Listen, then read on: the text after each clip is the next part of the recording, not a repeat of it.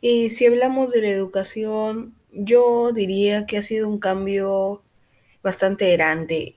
Ahora en el entorno virtual es más complicado para, para algunas personas. Mm, por más que lleguemos hace un año, hay muchas personas que todavía no se acostumbran. Tanto sea, por ejemplo, porque en distintos computadores es dist distinta la programación y cuando quieren ayudar a alguien dice presiona tal, pero en su computador capaz no funciona.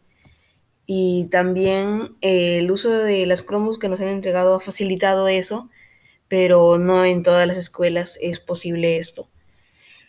Luego también que hay muchas personas que ahora apagan las cámaras o no participan y las demás personas no saben qué anda haciendo esa persona. Es como si estuviera en la clase solo para decir presente y por más que esté en la clase no, no habla, no prende cámara, no participa.